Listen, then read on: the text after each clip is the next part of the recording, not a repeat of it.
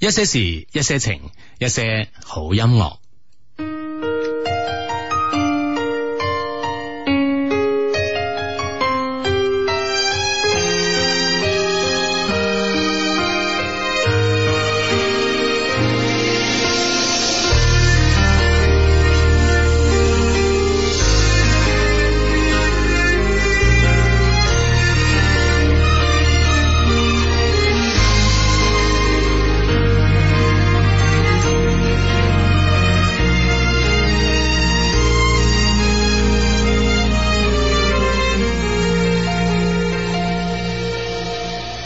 我无法帮你预言委曲求全有没有用，可是我多么不舍，朋友爱的那么苦痛，爱可以不问对错，至少要喜悦感动。如果他总为别人撑伞，你何苦非为他等在雨中？泡咖啡让你暖手，想挡挡你心口里的风，你却想上街走走，吹吹冷风，会清醒得多。你说你不怕分手，只有点遗憾难过。情人节就要来了，剩自己一个，其实爱对了人，情人节每天都过。分手快乐，祝你快乐，你可以找到更好的，不想过冬，厌倦沉重，就飞去热带的岛屿游泳。分手快乐，请你快乐，挥别错的才能和对的相逢，离开旧爱像坐慢车，看透彻了，心就会是晴朗的。没人能把谁的幸福没收。你发誓你会活得有笑容。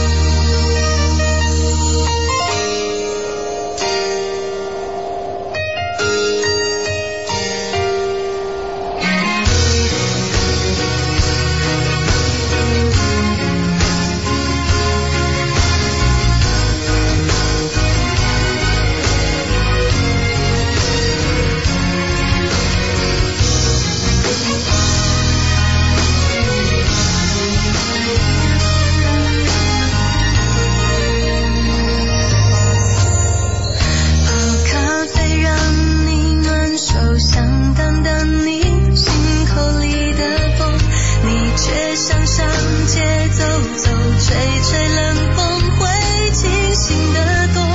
你说你不怕分手，只有点遗憾难过。情人节就要来了，剩自己一个，其实爱对了人，情人节每天都过。分手快乐，祝你快乐，你可以找到更好的，不想过冬，厌倦沉重，就飞去热带的岛屿游泳。分手快乐，请你快乐，挥别错的才能和对的相逢，离开旧爱像坐慢车，看透彻了，心就会是晴朗的。没人能把谁的幸福没收。你发誓你会活得有笑容，你自信时候真的没多了。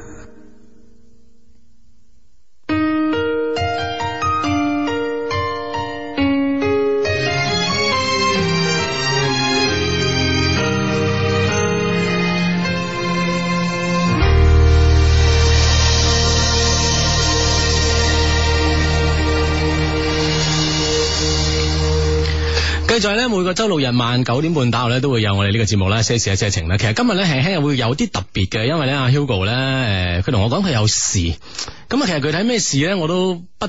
即係我都費事深究啦，因為咧，因為咁樣樣，我有機會咧請到一個靚女啦，同我哋一同我哋所有嘅 friend 一齊做節目啦，吓咁啊，隆重下介紹下你啊嗱，咁啊，咪應該由你哋隆重介紹我嘅咩吓？我知我我要俾我同你啊好朋友嘅名差唔多噶嘛，全世界都知啦。係嘛？係咯嗱，咁我我先介紹下呢呢位诶、呃今日我哋節目嘅嘉賓咧，首先係靚女啦吓，唔係靚女肯定上唔到一些事一些情呢個節目嘅，呢、個係絕對嘅，大家都知㗎吓。咁啊，其次咧，當然係我嘅一個好好嘅 friend 啦，嚟自廣東電視台一個好出名嘅節目啦，茶餘飯後嘅製片人劉永婷小姐。 Hello Hello，大家好，大家可以叫我劉永婷，亦都可以叫我婷婷嘅係啦，咁我婷婷婷婷咁我係婷婷啦嘛， 可以。係啦，咁啊當然啦，咁啊節目咧诶，當然人哋做我諗你叫我婷婷，你會入戲啲咯。都得嘅，係啊，我我識好多婷婷㗎，你係咯你想講劉啊婷婷㗎嘛？其實我一直好想問你，今晚叫我除咗因為我要我頂 Hugo，係咪因為我同婷婷個名係一樣咁我不如直接叫劉婷婷都面啊得紅㗎，啦？見到 我直你，接叫劉紅紅都得㗎，唔 係劉婷婷都得㗎，係咪好啦先？好啦，婷婷啦就嗌我，啊係啦。喂，誒，但係好多 friend 咧問啊，佢話啊，點解難得我可以同一個靚女做嘅節目啦？哦，點解播首《分手快樂》嘅？因為呢首歌你揀嘅喎。 啊喂，其實你唔覺得咧，秋天係好容易起啲愁誒愁愁水啊，哈啊哈係咯係啦係啦，即係好容易憂鬱啊。啊憂鬱嘅。喂，你聽講你唱 K 咧呢首歌比好拿手啊係嘛？聽講差唔多啊，你請我唱 K 咪唱俾你聽咯。咁咯喎，係即係要點唱啊係嘛？咁其實我覺得秋天咧，好多人都會分手再秋天啦，所以我就點咗呢首歌，係咯。秋天點解會容易分手咧嚇？我真係唔明喎。秋天個人容易憂鬱啊嘛。啊哈！一乜憂嗱一憂鬱咪有人氹咯，有人氹好難分 手啦。如果唔係因為分手，你今晚又做乜會叫我呢個婷婷上嚟 咧吓？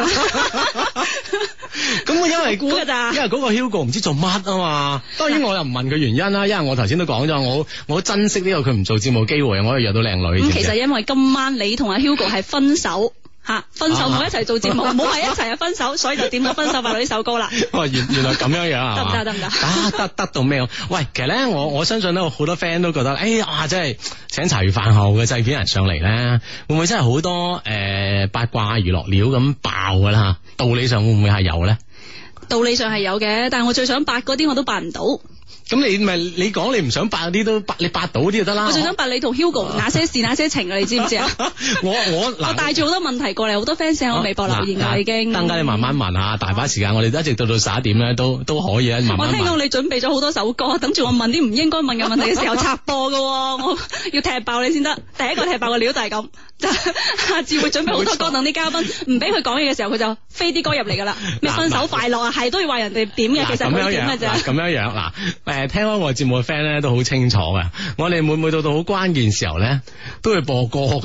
當然咧，即係其實好少可有關鍵時候，但係關鍵時候都會播歌嘅，所以咧，大家 大家如果有播有歌聽嘅時候咧，大家要理解嘅情緒啊。係啦，喺節目期間咧，可以誒、呃新浪微博啦，關注廣東台劉永婷以及阿志呢一些事一些情咧，喺節目期間咧可以同我哋有一個節目嘅互動啦。喺我哋嘅呢個微博之後咧，加以評論咧，我哋都會喺個 mon 上邊咧都係見到啦。當然啦，誒、我哋一些事一些情咧喺微信方面咧，亦都會有一個互動嘅呢個途徑嘅。喺我哋一些事一些情呢個微信嘅服務號上邊咧，只要喺微信平台咧搜索一些事一些情六個字咧，就可以搜到呢個服務號啦。服務號咧可以見到我哋收聽收聽節目入邊咧有節目直播嗰欄咧，都可以喺上面咧發表你嘅評論咧，我哋都可以咧即時喺我哋嘅手機度又好邊度都好啦，都睇到你嘅評論㗎嚇。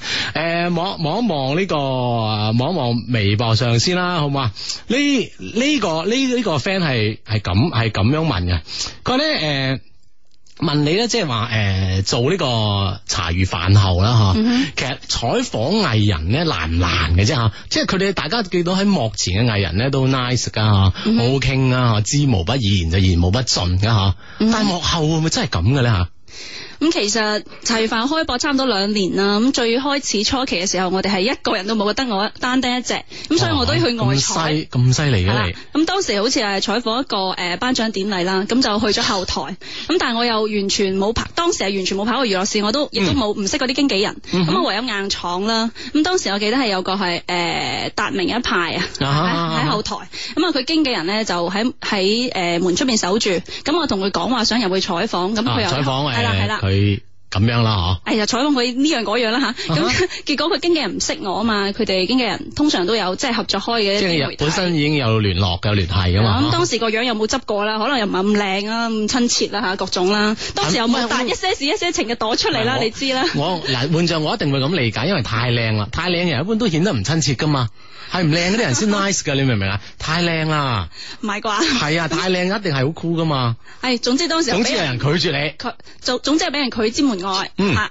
咁當時咧就只好啊硬硬住頭皮啦，咁啊同誒挨佢咯，就係挨咯，死挨難挨。啊哈然後最後終於可以挨到佢出嚟，即係當時第一次採訪我係成幾乎成整個後台都係我喺度喺度嗌人敲門，咁樣去敲誒、呃去嗌啲藝人出嚟做採訪啊、啊哦錄 ID 嘅，咁呢個就係創業時期嘅辛酸啦。嗯哼。咁但係後尾誒、呃、熟咗之後你係嘛？你你肯肯定就越嚟越靚 啦吓，人又越嚟越識得越多啦。唔咁係之後會係點啊唔咧？係後誒、呃、後尾咧係因為你話咧採訪唔可以咁靚，咁所以我每次出去咧都烏頭搲面咁樣樣。咩有幾時咁講過啊？終於咧自我犧牲嘅精神之後咧，慢慢獲得咗啲經紀人嘅呢個信任啦。咁、嗯嗯嗯就同好多誒藝、人啊，同埋啲經紀人都會慢慢熟啲。啊哈譬如話誒謝安琪啦、K 啦，佢哋嗯嗯啊等等啦，向雪華老師啊等等，咁佢哋都會好 nice。咁每次見到咧，都會好主動，大家傾翻話啊誒，接落嚟有冇時間一齊做個專訪咁樣樣。咁就慢慢係誒打開咗呢個採訪嘅嗯誒呢個門路咯。哦，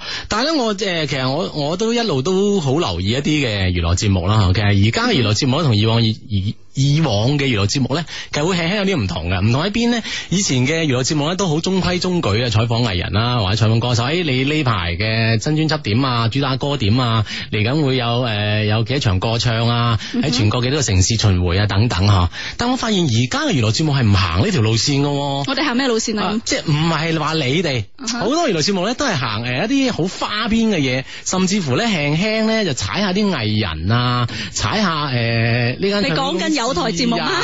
唔係即係我覺得好多嘅娛樂節目咧，啊哈慢慢行行呢條路咯，即係傾向於一啲好好誒雜誌式嘅娛樂節目，嗯哼係係係咪咁樣啊啦？而家興我覺得你講嘅係講誒香港嘅雜誌咯。啊啊啊啊，哦咁係咯其。實其實大陸好多雜誌，好似啊誒某啲周刊啦，咁其實都幾有深度。即係佢哋除咗有狗仔隊喺度跟拍啲花絮之外咧，嗯咁佢會揾好多娛評人啦，去點評係娛樂圈嘅大小事，咁包括誒風飛戀嘅時候，咁佢哋就會做啲專題去分析翻啊佢哋啊誒點解會行埋一齊啦，咁之後啲趨勢啦，同埋即係個中嘅乾坤咯咁樣樣。咁啊哈我覺得會好有深度咯，唔一定話淨係爆料啊、去踩人啊咁樣先可以做到娛樂節目。呢個亦都係我宗旨吧？係嘛好似會係有啲嚴肅啊講到。唔係唔係，我我我覺得幾幾好。誒，嘅你節節目幾時播？你講俾大家聽我啊我一直一路講個節目咧，喂喂，會唔會人哋以為我咩嚟 㗎吓？俾咗咁多時段我，咁黃金嘅誒節目，有啊嘅有嘅，我哋節目都係咁嘅，我哋啲好節目一定要推介噶嘛。我知你啲 fans 都好聰明嘅，一定知道我哋齊化去，就一到五 晚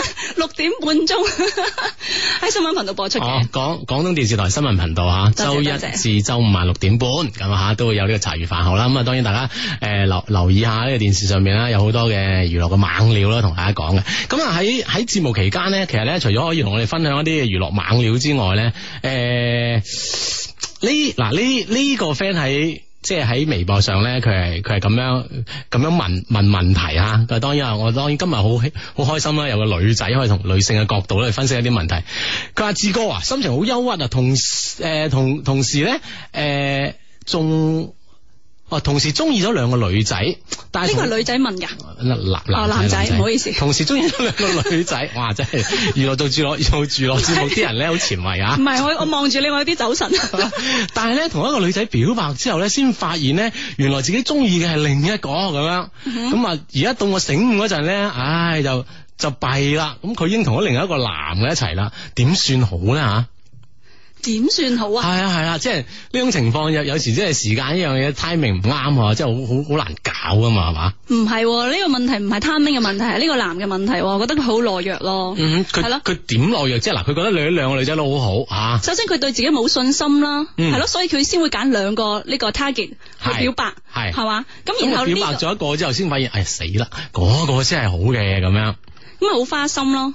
首先我覺得譴責呢個你啲 fans 咯，我從女性嘅角度嚟嘅講，人真係，我發現咧，即係 女女仔即係無他嘅， 一開口就係花唔心係唔啊。係，其實等等就咁樣唔係好成熟咯。覺得呢位朋友可能佢感情方面，首先唔知道自己要咩，嗯哼咁首先已經唔成熟啦。咁佢就會好好有錯覺咁，以為自己想表白嗰個係自己真正中意。咁第二個佢有啲衝動啦，即係未明白自己係究竟中意邊個嘅時候，就好衝動咁去表白，導致咗咁好多嘢你唔唔唔講破佢，你仲有選擇嘅權利。係你講破咗之後咧，咁你就好麻煩啦。咁你而家落落落唔到台，咁所以先會咁困擾嚟揾我哋去諮詢。係啊，喂，即係我我覺得即係話劉盈婷咧，第二點講婷婷啊婷婷咧，定係定係第二 口都窒埋啦。 淡定啊，好多 fans 叫你要淡定啊。係啦，即係婷婷講嘅第二點，其實我好啱嘅。即係比如講下，萬一我啦，我中意咗兩個女仔咧，即係我俾設身處地諗咧，我都唔會咁快咧，就向先向其中一個表白嘅。我都會咧，即係起碼即係試探下先啦，即係譬如話不斷咁同兩個女仔交往。當然呢種交往咧係一種誒，即係喂，你 friend 會點嘅樣交試往。探啊？同時兩個喎，你嗰兩個係咪朋友嚟嘅先？咁如果你同時試嗱探兩個，嗱嗱嗱唔得呢個微博上面咧就冇冇講佢兩個係朋友。啊哈，冇講呢兩個女人，咁你比如講，你可以比如講同啲女仔嚇約下佢食飯啊等等，其實喺喺你嘅傾談當中咧，其實你會慢慢會 feel 到對方嘅意思噶嘛，即係喺呢兩兩個人嘅傾談，即係作為普通朋友傾談當中咧，你會慢慢感覺到即係佢性格係點啊，佢喜好係點啊，同同你啱唔啱啊咁樣，你慢慢感覺到你判斷咧邊個會啱啲啦，你先會有下一步嘅行動，咁呢個成功率雲來呢個把握會相對大啲啊啦，係咪先？咁所以我聽講你成日咧試探嘅過程中會約女仔宵夜嘅喎，我都見過一次啦。我 成日我成日同女仔宵夜㗎長啦頭髮嘅一個女仔好高嘅，啊好多真女係㗎好多女仔長頭光邊髮添噶，咁好浪漫梗係啦，我約親女仔都個女仔都話我好浪漫噶，係嘛？但係長係頭啊髮好高嗰只嗰個喎，我識親都好高 噶，矮一般都即係識咁得所以嗰陣時就已經試探緊佢啦。識得比較少，矮咪嘅啲矮識得比較 少啊！你個人真係咁究竟我哋啲問題仲使唔使繼續回答佢啊？繼續繼續唔係唔佢係嘅即係問題係乜嘢？佢問題即係佢而家糾結緊點辦？咁其實咧，其實我覺得即係到到呢一步咧，即係好似啊婷婷話齋，你即係冇台階落嘅。係咯，啊，嗰邊表白咗咪唔得咪唔得啦。咁問題咧就係話佢真正覺得啱自己嗰個咧，又有咗男朋友啦。其實不如你聽聽我意見啦，我會覺得咧，既然你都同人哋表白咗啦，你冇理由同你人哋講話唔好意思，我搞錯對象。咁其實呢個都係一種緣分咯，可能係一種即係叫錯誒、呃叫咩？即係兩個即係人可以將錯誤進行到底，或者你會收到一個幾好嘅姻緣啦。啊點解唔試錯咧？啊其實感情都係一段試錯過哇程。啊真係啱喎。你仲後生，你點解唔去試咧？咁呢個唔得嘛，另外一個未表白嘅咪遲下再追咯。 即係你千祈唔好今日同咗呢個 A 表白，跟住第日就同 A 話唔好意思，其實我中意係 B。咁樣我覺得你對兩個女仔都唔負責。但如果你好似我頭先話就係先同 A 進行到底，唔得試錯咗，跟住再去嗯哼同 B 表白，嗯哼咁樣你係每一段都好清晰，每一段都有成長，幾好啊！嗱嗱嗱，你聽下你啊係，嘛即係女女仔嘅角度咧係咁樣樣吓。既然女仔嘅角有咁嘅諗法咧，我覺得你嗰個繼續去馬咧係冇問題嘅，因為咧畢竟咧好似阿婷婷話齋，兩個人係有緣分啦。如果冇緣分，點會有呢個表白呢個即係呢個咁美美好嘅段落咧？嗬。同埋佢要誒、呃放開啲咯，諗開啲咯。其實佢話覺得好似誒、呃比較中意另外一個，咁其實你中意佢，佢唔一定啱你，跟住你可以點講咧？未得到永遠係最好噶嘛，咁你咪好地地同 A 一齊咯、啊哈 b 咪永遠係心目中嘅女神咯，係嘛？係啊，即咪係好似阿長頭髮又高嗰個咁咯，唔一定要擁有先係幸福㗎，可以祝福㗎嘛。分手刑事朋友，所以嗱，所以你聽下死我啦！我咪突爆太多料啊！冇咩啦，冇咩嘅，大哦大大家知我我啲 friend 個個都又靚又長頭淡髮定又淡定高啊淡定嘛，係 嘛？下一個問題。係啊，好多 friend 都知啊，所以你咧你冇冇認真聽我哋節目，放心慢慢講都得嘅啊。咁啊呢呢呢嗱呢呢個哦呢個 friend 講生日嘅啫，佢話志哥話婷姐姐啊，今日咧誒。我要點哦哦，佢話今日係佢生日咁啊啊，祝你生日快樂！生日快樂生日 Happy 快樂 birthday 啊榮少啊嘛，生日快樂，生日快樂係嘛？ 咁啊，跟跟住啊，呢呢個 friend 話喂。Hugo 係咪去咗睇呢個開心麻花咧？之前咧佢喺節目度話長長都去，誒、開心麻花又又喺幼兒園嘅咩？你有你其實你有你有冇睇過開心麻花？睇過啊，幾搞嘢啊！係嘛？誒、接接唔接受得到吓、即係呢啲北方嘅搞笑方式。接受到噶啊哈我屋企人都好中意睇北方嗰啲相聲啊，嗰啲搞笑嘅，尤其開心麻花佢都好冧噶。嗯哼，其實咧，誒、開心麻花我我睇我睇過其中兩兩場啦嚇。其實呢，我相信咧，應該喺國內嚟講咧，係呢啲咁樣嘅誒、即係喜劇咧、笑劇嚟計咧，應該都首屈一指嘅。另外，我你有冇睇過啊我我我睇過兩兩個劇，兩同個劇邊個去目。睇噶？誒、我哋四個人去睇嘅，哦，係啊係有啊冇有冇又高又長頭髮嗰個兩啊？男兩女。系咯，女仔有冇又長頭髮又長又高嗰、個我都話我識親啲女仔都高噶啦，最高最靚嗰個你又唔咧？熟，我識親好，我識親我又唔騷你，你係咪想問我又唔騷你啊？早啲問啊嘛唔。係，我識嘅女仔都好靚噶，唉，即係當喂，然哦咁我又唔高頭髮又唔長，你頭先又話靚女先可以上你包括你，包括你都好靚啊！短頭髮噶喎， 咁啊短我識嘅大部分係長長頭髮，唔好話我唔識短頭髮噶嘛。面紅啊又。唉，我成日都面紅，我成日話我咧。嗱，呢呢個 friend 喺喺微喺微信度咁樣講，佢咧我想問咧，如果第一次見面咧，對方就搭住你膊頭，咁算唔算太輕浮啦？對方係男仔，即係一個女一一一一對有男，冇飲酒咩場合先？嗯誒呃冇、即係微博，你知啦，得嗰幾個字啊哈咁樣。其實我我覺得就算係飲酒，可能輕輕都第一次見面都輕輕有啲過啦，會唔會啊？唔即係係搭好似我呢膊啲咁比較頭，保守嘅人。我搭膊搭你膊頭試下。冇問題㗎， 即係你你搭你搭我膊頭實得啦。嗱，我搭咗啦，你覺得有冇問題啊？人哋冇啊嘛。第一次第一次見面嗯喂，，我今日第一次同你喺演播室直播室見面啊嘛第。一次喺先博室搭膊頭啊，即係你咁耐都冇搭過你膊頭，頭先搭一搭，你覺唔覺得有問唉題？真係算冇啊嘛，咁個問題解決咗啦。好大損失， 你想點啊？ 我都冇話損失。好大損失。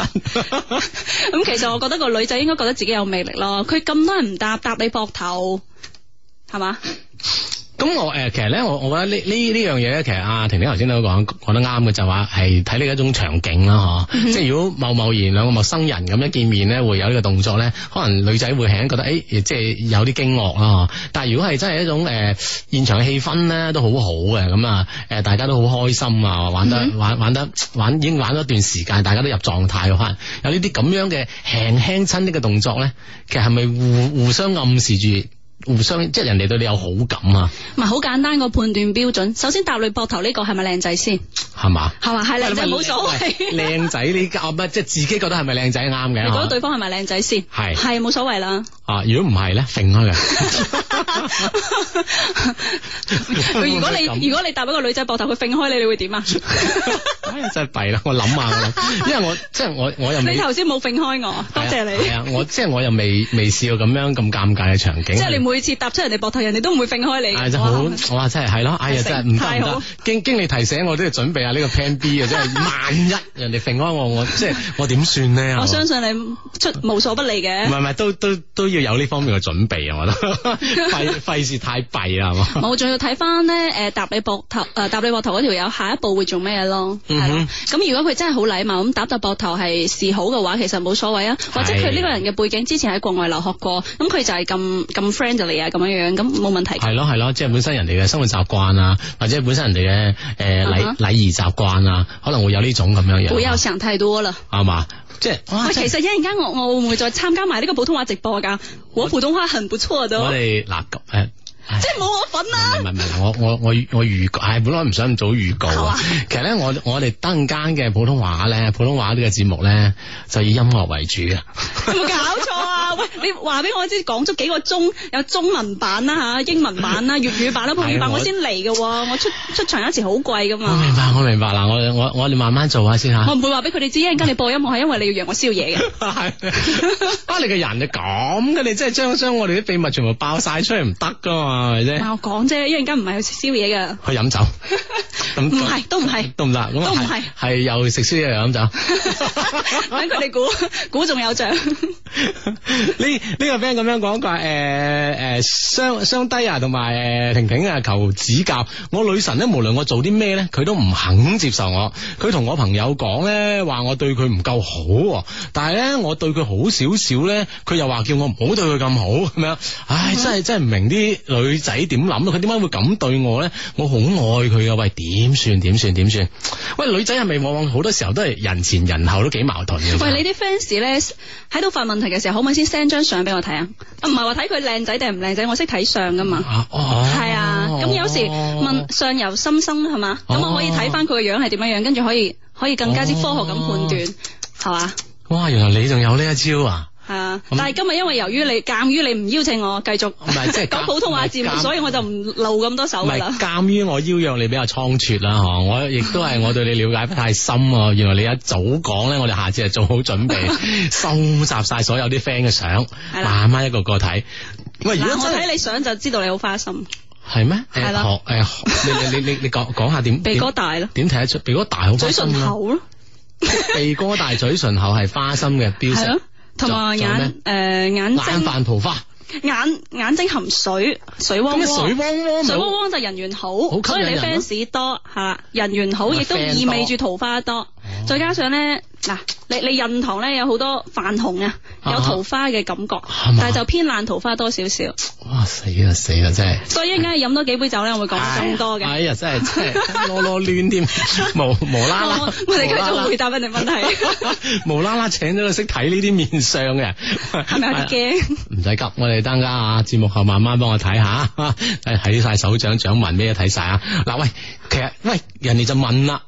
女仔係咪人前人後咁樣樣咧？佢對其他 friend 就講啊，呢、個男仔對我唔夠好啊，但係男仔對佢好啲咧，佢就同男仔講喂，唔好對我咁好噃，喂，其實個女仔都會同人哋講話，佢對我唔好，或者佢對你好唔好，係係咯，即係咁你就哋以閨蜜之間會唔會即係討論嘅時候會要撞到呢啲咁嘅問題咧？都會㗎。咁既然呢個女仔講得講得出呢個男仔，證明個男仔喺佢心目中已經有一定嘅位置，係即係喺度喺度衡量緊、評估緊。嗯哼，即係你嘅意思咧，去到呢個階段嘅男生咧，雖然咧內心應該即係比較糾結啦，即係唔知呢個女女神係心入邊點諗，但係就唔應該放棄啊。嗱呢個時候我就繼續要堅持我就要俾 tips 啦，我嘅金牌 tips 就係哎呀呢個時候。你唔好再理呢個女神點樣係諗，你要諗下佢閨蜜點樣諗你，因為啊閨蜜呢個時候同女神講啲咩咧，係決定咗你以後可唔可以同女神行埋一齊嘅。啊，即係即係要要用到佢身邊嘅針因為閨蜜咧就係女神嘅軍師嚟噶嘛，啊咁、如果係咯，耳邊耳邊講幾句好嘢，咁咁俾你做一萬件做錯嘅事都有用。哇，唉即係請下閨蜜等誒咩都好啦嚇，閨蜜中意咩咩啦咁樣啊，即係啲咁嘅嘢，即係做下呢啲係咪身知道得太 啊遲啦？身邊人嘅政策， 即係用到咧佢身邊人嘅針啦，即係佢嘅一句話咧，好過你做十件事咁樣。呢個係其中嘅辦法啦，咁另外一個就係覺得佢要提高自己嘅戰鬥格咯。咁佢做咗咁耐，都咁多嘢啦，都依然冇效果，咁係咪應該檢查下自己係咪有其他嘅誒、呃可以改進嘅地方？嗯哼外形又好，手法又好，咁可以改進自己，改進策略噶嘛？即係咧喺喺呢個追女仔嘅過程當中咧，要不斷咁檢討自己啦。萬一唉再退一萬步嚟講，追唔到呢個女仔，但係自己都進步咗啊！冇錯啦呢個都有獎啊。我覺得你進步好多。吓、我我一向都進步緊㗎， 我每日都進步中啊， 一直被拋棄，一直在進步，係嘛？真係唔慘怪得啊！你進步得咁快。唉，真係慘啊！每每即係講起都係淚啊，真 唔係怪之啱先聽分手快樂眼泛淚 光，就係衰啦，點首咁嘅歌。 掀起你好多往事。系啦，等下報時先，稍後再見。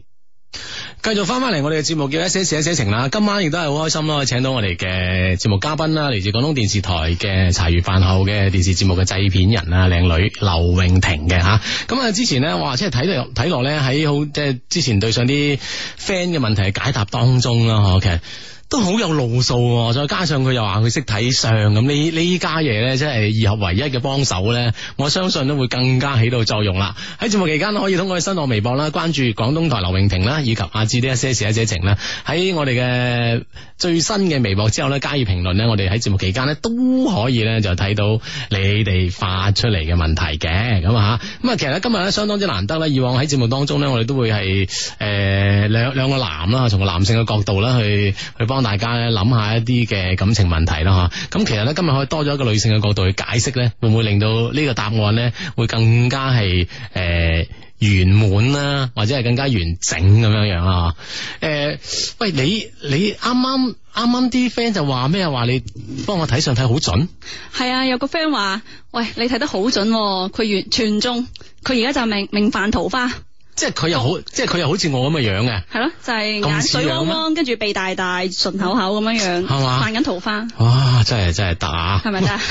呢個 friend 話知叔啊，如果有一個人突然間唔理你，誒、呃佢同佢同你話誒、呃好講咗好多嘢，但係都你同佢講好多嘢都冇任何回覆，一口氣之下刪咗佢嘅微信啊、電話啊等等，但係嗰兩個月咧，佢先用一種只有我先可以睇得懂嘅方式嚟向我道歉咁樣，你覺得呢個人值唔值得原諒咧？係一個女仔問嘅。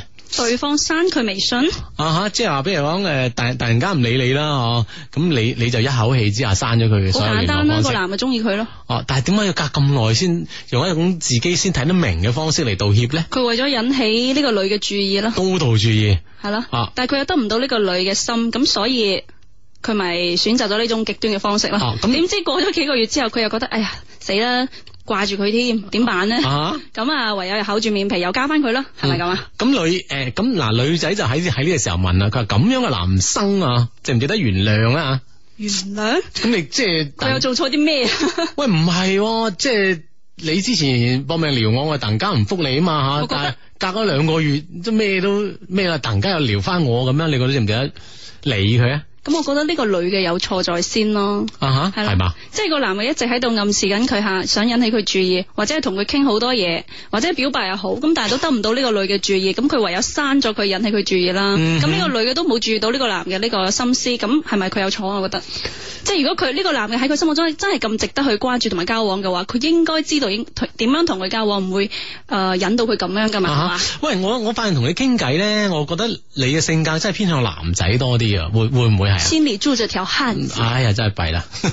點啊？ 唔係唔係唔係，我覺得。點啊？ 你你唔當邊係個唔係講廢 唔啊？係我我我同我同我自己講嘅啫。我話嗯啊，即係如果我即係話，我覺得呢啲女仔係幾好傾偈嘅女仔嚟噶，哥們，係啊即係容容容易同佢咧，誒，即係比較熟絡啊啦，咁樣嗬。我都幾中意同男性朋友傾下偈仔咁樣樣嘅，哦所以比較了解佢哋啲心理咯。真係好啊！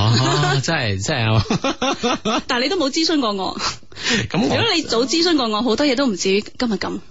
我 啊，我真我真係想問啊你，我我今日點咧？我今日幾好啊？我覺得冇錯，嚇我睇住你而家幾好好啊幸福，幾好當。然啦，係咪 先？ Hugo 會唔會而家聽緊我嗰套節目㗎？唔知啊，你喂，你同 Hugo 真係點啫？呢排我同佢幾好啊！我哋我哋我哋節目咁做咗十一年咁樣，係啦，就即即係咁啊我今啦。晚唔 show 你嘅， friend 到不得了，佢今晚就係冇冇同我講，我幾開心啊！我先我都話啦，先有機會咧，可以約到靚女嘉賓上席做節目啊，你知唔知啊？即係你同 Hugo，你覺得邊個係比較男性化，邊個偏女性化、感性啲？我覺得 Hugo 女性化啲，即係出嚟玩啊咁樣。係咩？係咯，佢佢即係對住女仔咧，佢收收埋埋咁咧，又又唔係好主動咁，成個女仔咁嘅，我覺得佢 我對女仔好主動嘅咩？有有 啲啦。哎呀，真係我係唔覺。我喂，但而家對住你，我唔敢 講咋。下次死啦 Hugo 邀請我，我再講 你。再講我真，邊個唔喺度講邊個你再表述一個真實嘅我係嘛？喂，其實唔係喎嗱，其實咧誒、呃因為我我同 Hugo 誒、呃有十幾年嘅 friend 啦，其實都好 friend 咁啊，大家相誒、呃相對都相當之了解。其實咧，其實喺對外接觸當中，其實我屬於係比較內斂嘅一個人嚟嘅喎，佢係屬於比較外向嘅一個人嚟嘅喎。係咩？係啊係啊，但係我覺得 Hugo 幾得意咯，即係佢佢大家一群人有啲新朋友，有啲女性朋友嘅時候，咁佢怕怕醜醜咁樣樣，行含情脈脈咁望住對方，哎呀都唔敢主動行過去哎敬呀酒，係、啊等住人哋主動嗰只。但係咧，阿志咧就我可能。我我我就唔問啫，阿志咧就我掘住人哋。 佢簡直係揸住杯酒，跟住就好好有行動咁樣行行，好迅速咁樣行過去女仔隔離，係啊同杯即係好大方嗬。係相對係大啊真係相好對大方我都啲嚇。我我都覺得我喺呢方面係有優點。但係你哋兩個同樣都好得體嘅，即係唔會令到女仔覺得反感咯。係啦係咯係咯係啊！點即解係點解啲咁啲好啲啊男？仔嚟敬酒，通常先睇佢靚唔靚仔啊嘛，唔靚仔我哋都唔會覺得反感啊，真係難得。 你講緊 Hugo 係嘛？我唔知㗎，啲 fans 聽到係邊個邊個㗎啦。我我諗佢佢唔喺度，一定係講佢噶啦，呢個絕對噶啦， 呢件事所有嘢都係係嘛，都係真噶啦，係嘛。所以我覺得 Hugo 會感性啲，同埋睇佢微博咧，佢寫啲嘢都相對感性啲。我記得佢寫啊黃全安同埋張雨绮，佢都諗咗好多㗎。嗯係係嘛咯，，佢話咩？誒誒誒，其實張誒黃全安只不過係揾咗個張雨绮嘅替身啫嘛。咁如果係誒佢揾嘅嗰個同張雨绮係差唔多個性啊、樣貌啊、身材，咁算唔算另外一種思念自己老婆咧？我覺得好特別咯，佢啲係嘛，佢啲好係咯好觀點好啱你茶餘飯後啲娛 樂啲娛樂 feel 啊。諗住話佢啦，畫畫諗住畫佢呢佢個啦，呢個啊撰專業撰稿人啊，係啦，即係好啱專業你。亂諗嘢。係啊，啱你哋娛樂齊飯。所以我但係見你咧，全部吃喝玩樂就少咗呢啲嘢啊咯。我所以其實我覺得你男性化嘅思維重啲，我吃喝玩樂你似都翻個男人多啲都。都都唔係太多啊！我成日都好宅喺屋企嘅吓。 明 仔都一寫寫一寫完就話佢話 Hugo，唉扮嘢嘅啫嘛佢咁樣。佢又知， 即系大大家即系其实听咗十几年嘅节目，其实对两个人我谂相信都有一个基本嘅了解我啊。諗 Hugo 今晚會取消我關注， 唔係唔係你講啊，扮嘢係係我哋啲 friend 講啊嘛，人哋發微博上嚟講，我哋都好忠實呢所以呢啲微博㗎嘛。 所以我哋做娛樂新聞都係咁，我哋冇踩人哋㗎，啲 fans 講嘅啫嘛。啊咁樣咯喎，咁係嘛啱嘅啱嘅。呢呢個呢個 friend 咧就係咁樣講，佢話咧我咧就識咗個女仔，係人介紹嘅，但係咧誒第一次見面之後咧，好似冇咩嘢講。咁其實點樣可以繼續落去咧？喂，呢、個問題就係屬於一種相睇嘅話題啊。係個女仔對佢冇嘢講，但係佢對大佢家大家都好似冇咩嘢講咁，會唔會係即係第一次見面咧？大家因為畢竟咁就啊快快脆，唔好浪費時間啦！嗱嗱臨下一個 啦，咁咩？喂絕對係咁嘅。喂唔你有冇點解試過上親啊？我我我試過，哎呀真係㗎你你真係巴閉啊！我我我我都試過嗱，我真係未試過。但問題就話咁好多嘢要培養啊嘛，第一次啊大家唔熟，咁你就咁快就放棄呢個機會咩？點解？我聽下你嘅理論。咁唔合唔合眼緣先至會唔講嘢噶嘛？如果係啱 key 嘅話，梗係好多嘢咁但講。係如果兩撞啱兩個人都好怕醜嘅咧，即係唔好係少即係唔係好似我呢咁即大係方就算係怕係啊哦醜，你都會感覺到大家之間有電波。眼神之間，你都去讀到對方喺度欣賞你。咁如果你出嚟，大家都冇嘢講，或者係交換咗 QQ 之後都，男仔都唔主動對女對女仔邀約，女仔又對男仔冇咩諗法嗯冇嘅冇咩諗話，法。咁真係唔好浪費時間啦，刪咗佢啦，係啦哦，。天咁啊。涯何處無芳草， 喂喂，係啊，喂，頭先你爆咗句，你去相，你講下你嘅相我有睇。講過嘅。你話你話你相睇。我有陪過人哋去相嗱嗱嗱睇， ，OK，我有陪過人哋去相 OK，咁我哋睇。講你個 friend 嘅相睇。嚇嚇點啊 係？點啊？即係我我我想了解下，即係呢個唔情係就有咁嘅情景況咯。咁個女仔都幾靚嘅，哦，咁啊人哋介紹，咁就點知個男仔第一次約喺天河城附近嘅真功夫嗰度相睇。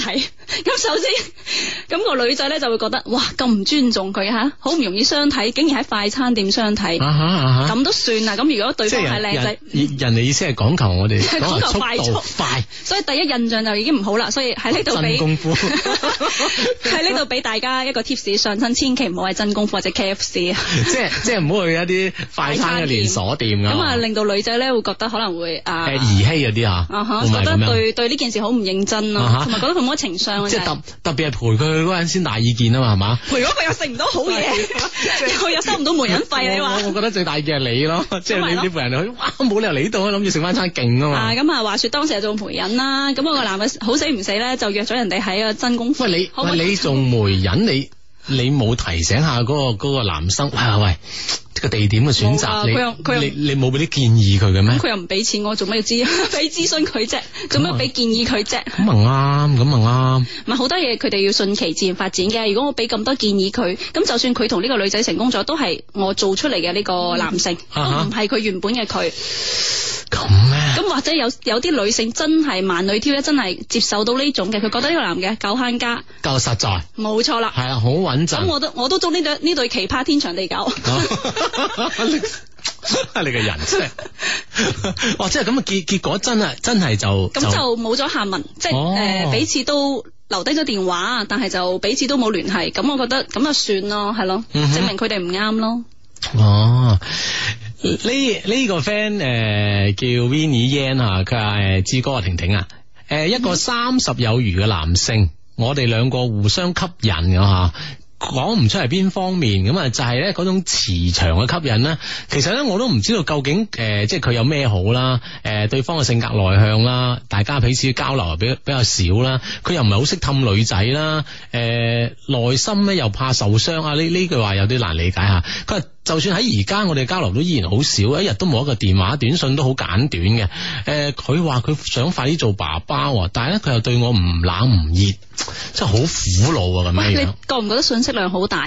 啊吓！嗱，你你你你你嚟嗱你嚟佢話分析嗰個男嘅想好想快啲做爸爸，但係又對呢個女仔唔唔冷唔熱，平時咁嘅交流好少，好想快啲做爸爸，咁呢個媽媽究竟係咪呢個女仔先？咁佢對住呢個女仔講，可能可能意意思就係係佢啦啊吓，咁哈咪咁，即係比如講我對咗一個女仔講，我好想做爸爸，兩面睇咯，哦即冇係冇理由我係想諗住同第二個女即仔係呢個 信息，我覺得誒、呃可能有兩種情況。吓第一種就係呢個男嘅已婚，呢啊啊個男嘅已婚，但係對住呢個女嘅忽冷忽熱咁樣樣。啊哈咁佢想快啲做爸爸咧，因為 即係咧佢佢有自己家庭嘅事要處理，啊但哈係佢又覺得呢個女仔唔錯，唔錯呢個係一種情況啦哦，嚇。即係所以希望唔係啦嚇，即係因為佢因為有呢個背後嘅原因，所以令到佢哋嘅交流啦，係咯同埋好唔可以好多嘢接觸啦，都係好少嘅。要有啲距離感咯，有可啊能。哈咁如果係誒男未婚女未嫁，係男女朋友咁樣樣，咁我覺得呢件事好簡單啦，咁都唔需要諗， 點啊？咁咪又俾又多啲係分唔啊係俾多啲時間呢個男仔啊。係嘛？咁會唔會其實喺即係大家其實都交往咗段時間，喺呢、個喺呢個鐘數嘅時候咧嚇，女生應唔應該誒、呃更加主動嗰啲好啦？要，梗係要啊，啦，因為其實大家都好熟絡啦，可以飲翻兩杯，跟住揾個男嘅出嚟表白咯。 咁狠咩嚇？女女生表白啊，佢寫嘅已經話呢個男嘅好內向，係咁個男嘅就會拖咯，拖到你煩為止。咁如果你想速戰速決，而且你覺得你好有把握呢個男嘅對你都係好好有好感，而且男嘅又冇家庭嘅話，咁點解唔可以呢？即係話呢個時候咧，誒、既然你覺得對方係係自己嘅意中人啦，第一啊，其一啦，其二咧就女男生有一個咁內向嘅男生嘅話，女生不妨主動係嘛，可以試下主動，係嘛，試下主動係嘛，咁啊係啦，咁啊嗯但係呢我覺得千祈唔好話哦個男仔想做爸爸，跟住佢就話啊、我我中意你啊，我想同你結婚啊，咁就好多嘢唔使咁急嘅。即係咯係主動下先，其即實都係主動示好，但唔係主動示愛或者係想話主動求婚啊咁樣，唔係咁嘅意思。啊，主動示好，即係比如講，你可以製造多啲機會係啦，啊俾大家相處啦。譬如一齊行街嘅時候，咁啊呃碰下手啊，咁啊等啲男仔 有感覺可以拖拖下下手手，仔啊， 係啦， 啊，真係，用肢體語言。哇，真係你知道我都係向阿志學嘅啫嘛，你頭先講啊真係嘅，婷婷頭真先係講嘅，啊，真係一套又一套喎，原來啊，真係得跟得你多啊啊真啊嘛，我唔講大話。 啊，真係所以話你係而家啲女仔啦吓，真係真係比以前容易識好多嘅，其實咁其實依家男女平等啊嘛。啱啱 啱，哦我今我依家第二 part 嘅語速有冇慢少少啊？啱啱好多 friend 話我講嘢好快，係嘛跟住我覆佢哋話係咯，我一開咪就主動進入呢個戰鬥格嘅情唔況好啊啦。急係可可以放緩啦吓。其實呢呢個時候咧，我哋可以同大家分享一封 mail 吓，呢呢封 mail 咧係嚟自我哋充滿感情嘅電子郵箱啦，loveq at loveq dot cn l o v e q at l o v e q dot cn 啊。誒咁啊，婷婷都可以聽下呢封 mail，睇下俾啲咩意見佢啊。Hugo 阿志，你哋好啊！我第一次寫信俾你哋，好希望你可以讀到。我叫木木啊，因為咧而家我好迷茫，聽你哋節目咧，自從分手之後咧，其中一個追求者介紹我聽嘅，一聽咧我就中意咗啦。咁啊，將你哋所有嘅節目咧，以前嘅都下載落嚟聽啦。雖然聽你哋時間唔係好長，但係我哋都知道咧寫 mail 俾你哋嘅慣例吓，誒嗰啲好虛嘅讚揚咧，我就唔講啦。每次聽咧，單單係聽你哋笑聲咧，我心情都會好起身嘅。相信咧好多聽眾咧都已經中咗你哋嘅毒啦。你哋嘅意見咧，我覺得好有用喎，總係讓人咧諗清楚呢個事情原身嘅模原本嘅模樣。所以相低聽下我嘅古仔，幫下我咧，我真係已經唔知點樣走落去啦咁樣。故事係咁樣樣嘅，我前男友咧，我哋大家一齊誒、呃我哋叫佢 A 啦。今年三月咧，我同佢分手啊。其實我哋喺一齊咧已經係七年幾啊。原因咧係佢再次出軌。我哋咧係喺我初二，佢高二嗰陣識噶，即係七年前啦吓。佢大我三歲，咁佢係通過我同學咧知道我追咗我一個月唔夠咧，我就應承咗同佢一齊啦。咁我哋一齊喺咗半年之後咧，就知道佢誒、呃有另外一個女同另外一個女生一齊，我哋分咗手。分手之後咧。之後我係同咗阿 B 同埋同阿 B 一齊九個月之後呢，又分咗手。分手之後呢，阿 A 知道我分咗手呢，又追翻咗我。我哋兩個呢，又再喺埋一齊啦。其實呢，同 A 一齊嘅七年幾呢，誒中間都出現過都幾多嘅女生呢，同佢有呢個曖昧嘅關係啦。但係每次呢，我都冇好實質嘅證據俾佢呢幾句話呢，就氹翻翻過去啦。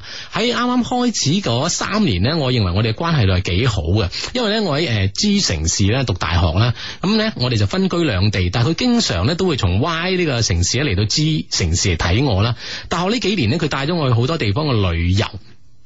而且咧，佢係開佢係開酒吧嘅，所以佢工作嘅作息時間同我完全相反，連去誒、呃酒吧誒飲、酒啊玩啊都變成一件好正經嘅事啦。因為開酒吧，從嗰陣開始咧，我已經冇咗呢個安全感，我見我變得咧好少誒同佢有啲正常即係日常生活嘅一啲誒、呃行街啊睇戲啊咁樣樣。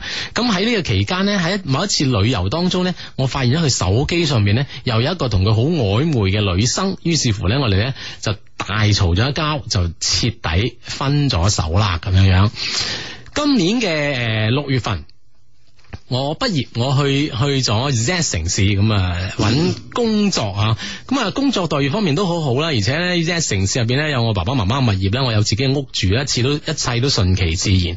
好多人眼入邊都好羨慕我，話我有一個幸福嘅家庭啦，人又長得靚啦，多人追啦，靠自己本事舒舒服服咁攞到好滿意嘅工資，其實我都冇咩壓力嘅。咁喺呢個呢、個城市入邊咧，誒有一個。喺 C 城 G 城市咧有一個開公司嘅人咧嚟追我，我哋叫佢做 C。佢比較佢比較執着嘅，咁咧佢經常咧會開車嚟到 Z 城市嚟揾我啦。佢比比我大八歲，佢係一個比較傳統老實嘅人，就係、咧比較老實。嘴巴比較笨，不過咧有車喎、有屋喎、誒又冇家庭壓力喎，關鍵咧佢係做實業嘅。誒、雖然好忙，但係一有時間都會嚟揾我。佢唔係我心動嗰種類型，但係各方面咧確係我想要，卻係要符合我想要結婚嘅要求。好，呢、個就係 C 啦吓，婷婷啊，呢、個時候咧，跟住仲有一個 D。D 咧係個醫生嚟嘅，全家都醫學世家，經濟可以滿足我條件啦，人都高大靚仔咁，主要咧就係比較咧開朗啦、健談啦。佢中意我，但係咧我又覺得好似我兩個人關係咧比較迷茫。咁我嚟到呢個 Z 城市工作之後咧，A 咧又經常嚟到 Z 城市嚟揾我，佢話佢會放棄佢喺本身誒嗰、個城市嘅職業啦，嚟到我呢個城市同我一齊生活，咁樣我。應唔應該俾個機會 A 咧？我應該會喺 A 同埋 C 同埋呢個 D 之間，應該點樣揀好咧？真係好迷茫，好迷茫。成個故事咧就係、一個誒，長、得 佢自己描述啦。誒，當然佢都發咗啲相啊，的確係一個好。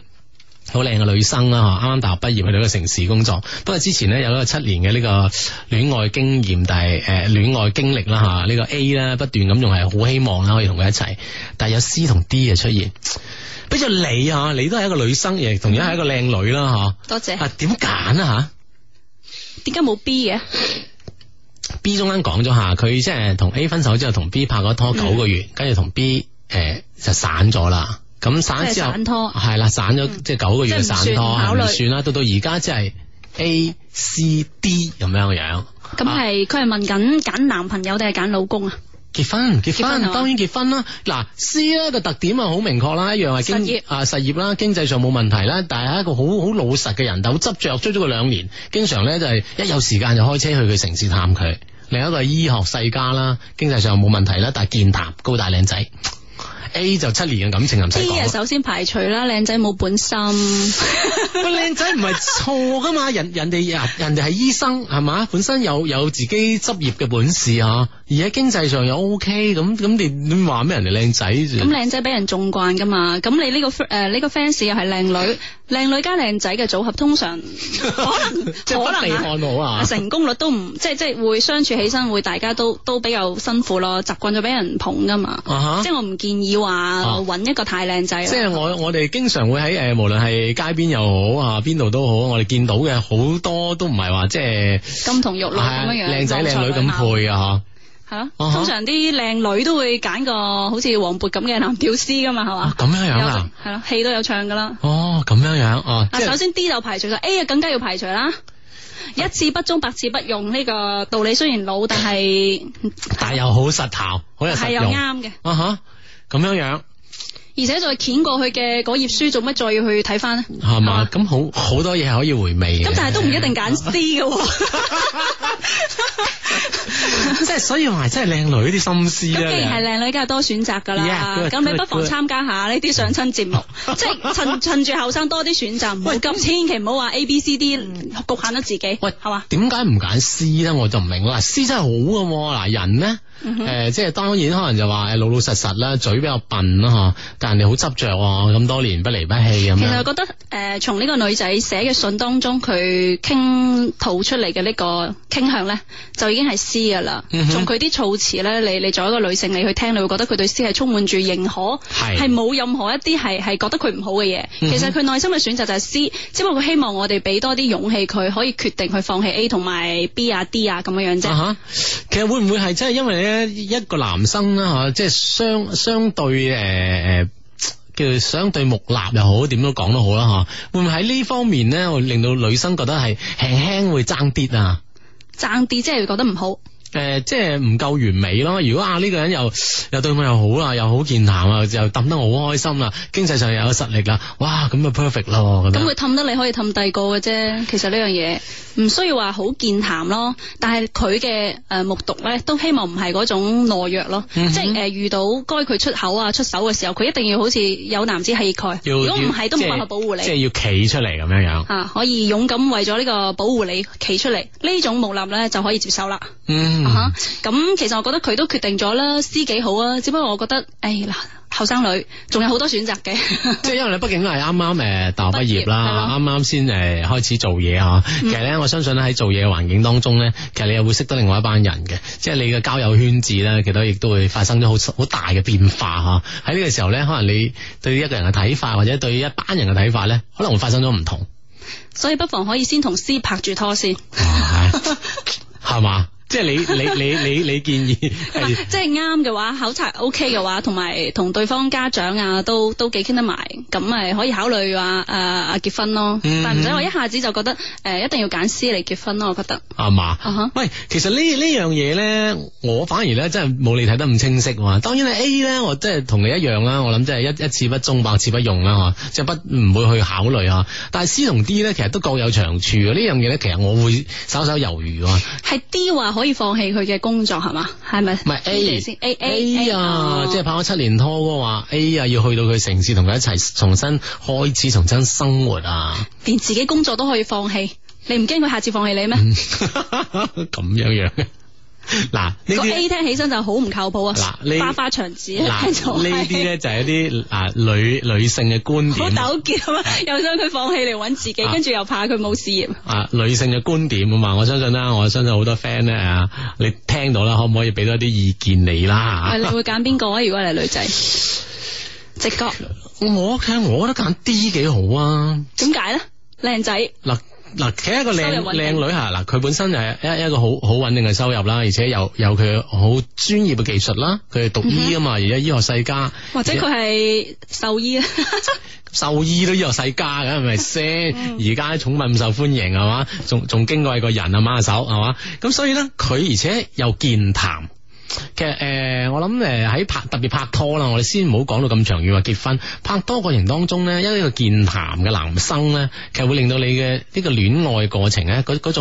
但係佢揾結婚婚對象喎，結完婚之結婚之前健談，唔代表結婚之後健談噶咁噃。呢個性格會唔會即係我諗唔會一瞬間因為健結婚談呢個，我覺得唔應該係作為一個考察嘅標準，關鍵係人品咯，係嘛？孝唔孝順啊，呢啲眼指標啦 OK，自唔自私啦，呢啲哦，係咯係咯。咁啊，呢跟住我哋睇翻啲 friend 咧，聽完封 mail 嘅評論啊，呢、個叫誒木新一郎噶，醫生好吃香噶，如果你唔要，俾我啦咁， 都幾 good 啊。跟住呢個 friend 話，其實咧 C 生得唔靚仔，仲要喺埋一齊就覺得好無聊啊。可能咧會唔會係 C 係相對 D 嚟講就比較冇咁靚仔咁樣樣啊？會唔會係個土豪 咧？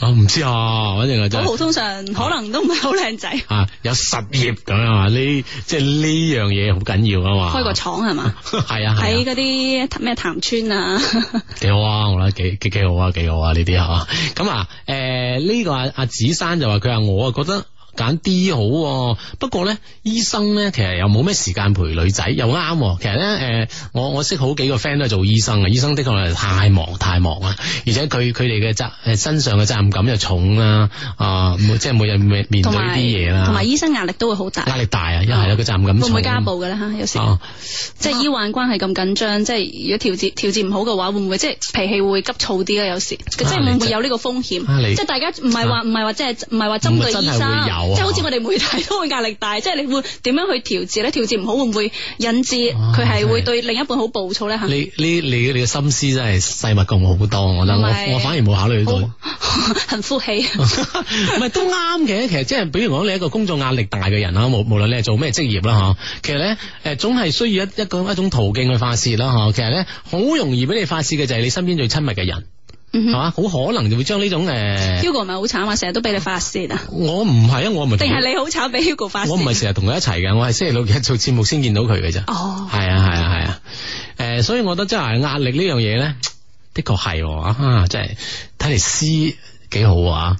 經理一講，我都未輕輕傾用向排除法嘅，即係但係冇話 C 啊係即係唯一嘅經經選理擇。一講，我都傾向於 C 比較好好 啲哦。我哋都唔到唔到，唔好誤導人哋啦，等人哋揀啦，或者可以下次聽下佢嘅回饋，佢同咗 C 定係 D 一齊，定係 F 定係 G。係啦，咁啊呢呢啲咧就係我哋咧可以俾到你嘅一啲誒，從你嘅 email 上面睇到嘅簡單信息之後，俾我到可唔你可以幫你讀問哎題㗎？？得，梗係梗係得婷啦。婷，幫我問下智叔幾時結婚喎？係 嘛？诶、考慮緊下，我要我要揾揾到呢個對象咧，我我肯定會同大家講啊！放心 啊，又要報我時會啦不等時你亂見入呢啲問題㗎。繼續翻翻嚟我哋嘅一些事一些情節目啦，繼續今晚咧會有我哋嘅靚女嘉賓啦吓，劉永婷咁樣吓，咁啊喺新浪微博上面可以關注廣東台劉永婷，咁啊可以咧喺佢嘅微博之後咧加以評論咧，有啲問題咧可以問一問佢啦。其實咧喺之前一個鐘頭嘅節目當中咧，其實都覺得哇真係好 O K 嘅喎，其實你你對好好多嘢嘅選擇咧，我我覺得都係好好果斷啊，即係其實都我都都冇咩躊即係躊躇冇啊。啊，細細個都想大個做情感專家㗎，係咪啊係啊，專欄作家㗎，哇個咁夢想。咁而家我諗你都都可以啊。而家做咗，而家觸電啊嘛，做咗電視啊嘛。哦，係啦咁係你啦你要你跟住你做一檔情感節目啊嘛。咁如果你肯同我拍檔上，咁我咪做一檔情感節目 咯，開多檔有乜所謂啫？我我哋呢啲零啊。片酬都得㗎。即係嗱，我哋咧，我同 Hugo 喺呢個節目當中咧，誒好簡單，好多 friend 都知啊，我哋只係一個節目助理，我哋所有嗯咧喺微博當中嘅 friend 咧，即係主持人嚟嘅，我哋只不過一個上傳下達啊、傳下話、 傳聲筒嚟嘅啫，咁樣樣，我哋絕對做唔到呢個情感專家， 我驚累咗呢個節目啊，係啊係啦，其實我呢度微博都好多嘅問題，係嘛？我都想幫呢位叫低情商專家嘅誒 fans 啊問一問，佢嗯話智叔婷婷，我中意咗一位同班嘅女同學。我哋冇講過説話，但係經常有 eye contact 喎。咁、個女仔加咗佢微信啦，不斷喺朋友圈發感情嘅嘢，好似喺度提示緊佢喎。咁喺微信，但係呢個男仔同呢個女仔又冇講過説話，嗯應該點辦呢？我想聽下志你嘅意見。即係咁，佢哋佢哋 contact 一路冇冇 eye 冇 contact 冇冇人冇人講説話嘅咩？可能隔得遠啊，隔 離班或者路過啊咁樣樣。喂，其實如果望到彼此咁樣。喂嗱，如果俾俾着我啦吓，我我即係佢呢度係對對一個女，即係對一個女生啦，中意咗女生吓，其嗯實我會製造一啲機會嘅，即係吓，即係邊度都有陽，譬如咧點樣即係邊度都 製造？有啲陽光啊，即係。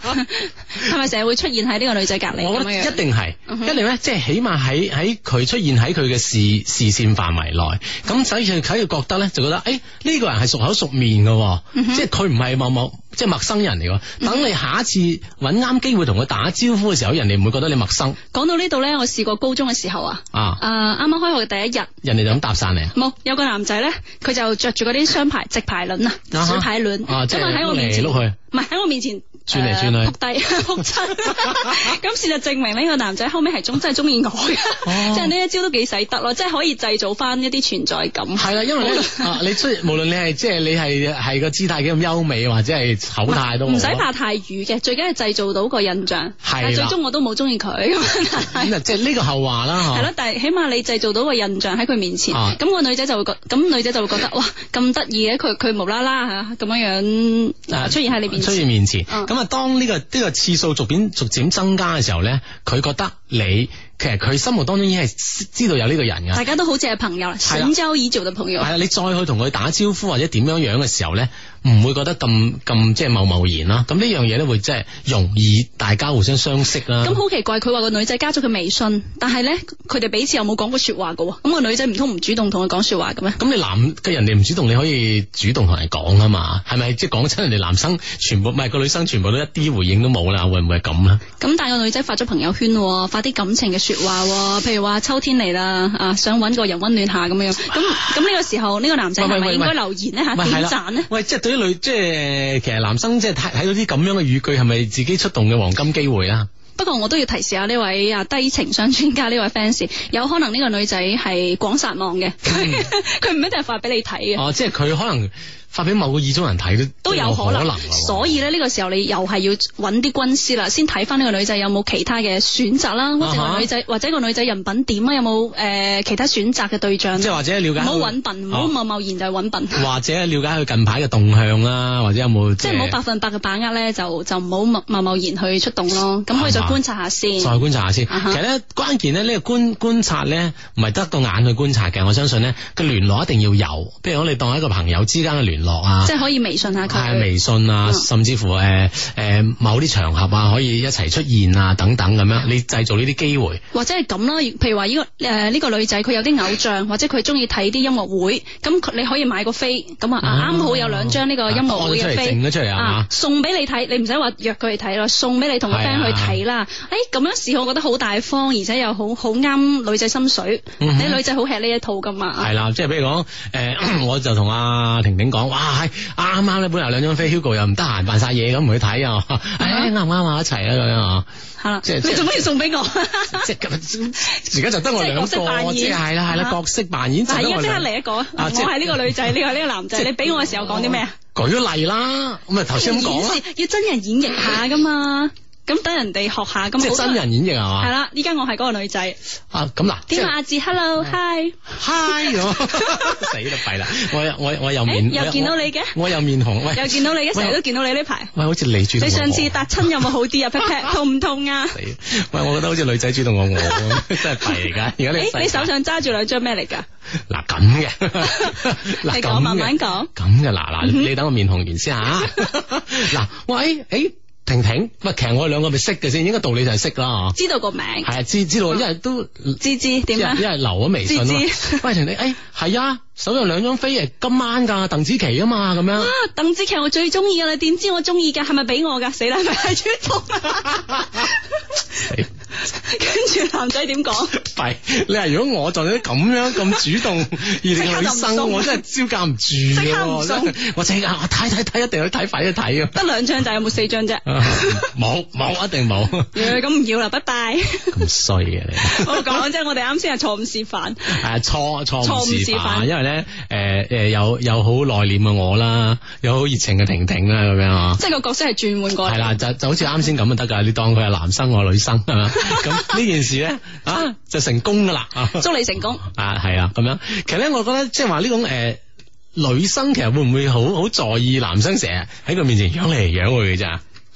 在意點解要在意啊？咁咁證明自己有魅力，有咩在意啫？係嘛？係咯，哦咁啊呢你唔好行過嚟撞下我啊！咁樣 有啲咁嘅舉動啊係啦。咁啊弊啊！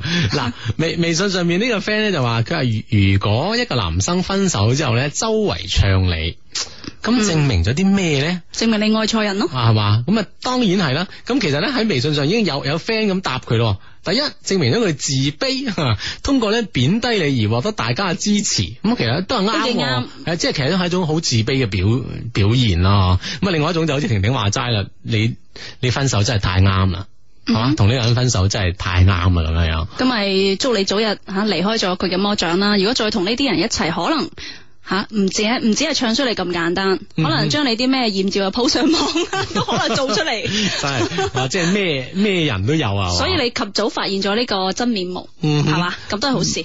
係啊呢呢個 friend 咧就問我哋對前途點睇啊？佢話咧邊個前途啊？誒前誒呃唔唔係前程錢啊前程啊嗯嗯，佢踏入社會三個月啦，三個月入邊咧一路都好努力啦，啱啱啱啱出嚟做嘢啦，應該啊，嗯佢好勤奮啦，但係收穫咧就唔係咁樂觀喎，而家咧就有少少迷茫添，上班就攰啦，翻到屋企啦，屋企人咧有施加定嘅壓力俾我，對以後對將來對前途啦，開始有啲彷徨，其實應該點算呢？其實會唔會係好多個大學畢業畢業生喺特別即係比如講你。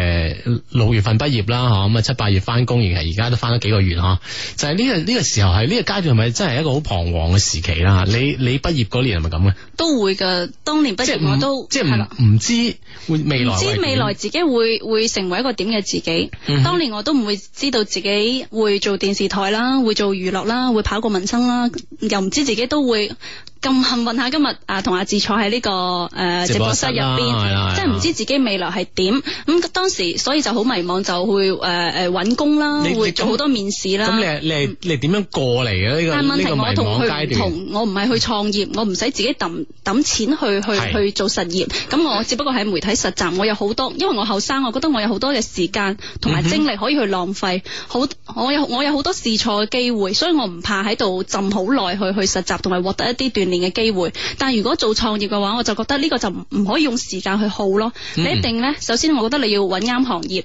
第二你要跟誒、呃你要跟對人，跟對師傅。係你跟啱一個誒、呃人嘅話咧，咁我覺得即係佢會帶你入行係咯啊，係咯呢個好關鍵啊。係咯係咯。嗯哼，同埋依家市道唔係咁好啦，係咪你可以誒、呃可以考慮下，譬如開下微店啊、誒、淘寶啊咁樣，啊會唔會你依家揀嘅路其實係一條太傳統啊，同埋太多人行過 嘅路？你可唔可以根據自己嘅情況去去咩咧？咁其實我想分享一個例子啦。啊誒、我大學有一個好朋友，咁其實。佢哋誒，佢同佢老公咧都喺一間私企度做嘢，平時工資應該都可以好唔錯，但係咧佢哋賣海味喎，屋企喺台山面賣海味，啊哈咁佢哋就喺淘寶開呢個賣海味嘅呢個淘寶店。淘寶店咁從每個月誒誒兩公婆辛辛苦苦開部車去送貨啦嚇，咁啊嗯到最後即係冇乜錢揾，到最後每個月都可以賺五萬蚊，啊誒唔係唔 係 sorry 五千蚊啦，嗯到成萬蚊幾乎同自己嘅工資差唔多，咁可以睇到咧，其實你揾啱呢個誒、呃行業當啦係行業啦，咁其實有好多發揮嘅機會咯，嗯哼佢哋、都係半路出家啫嘛，都可以，何況你一個大學生喎讀咁多書，冇理由好啲難唔到你嘅，我諗。係啦，其實咧就話诶、呃其實诶婷婷所講嘅會會有兩方面啦，吓，一方面咧就係本身你係希望學以致用咁吓，你學诶喺、你大學诶嘅四年當中啦，學到嘅嘢咧喺未來嘅工作當中得以運用咧，其實係可以有好多機會嘅，比如講係可以有诶、呃不斷嘅試錯啦，吓、你可以俾多啲時間去實習啦，去枕啦，吓、咁可以咧希望咧揾到自己未來喺喺呢個自己學業當中所學到嘅嘢咧，可以有發揮嘅場地同咁機會。其實阿志，你你你啱畢業嘅時候係做咩㗎？其實我我畢業係係比較點講比較奇怪嗱，我咧我係我我係讀工科嘅。嗯哼，我係讀工科，其實同誒同電台電視係無無關嘅嚇。嗯哼但係咧問題咧就係我誒、呃我喺一一個機緣巧合機，所謂機緣巧合咧，就係人哋介紹、嗯介紹咧去去去電視台做嘢咁樣。即係做錯你，啊，係啊，我我係從係啊，從好簡單嘅咩拍片啊、剪片啊、k 啦咁，慢慢慢慢慢慢咁做咯。我真係咁樣樣，係啊係一個我完全同我其實我一開始我都唔係好好願意做呢份工嘅。點解咧？其實我就誒、呃、覺得啊，我點解？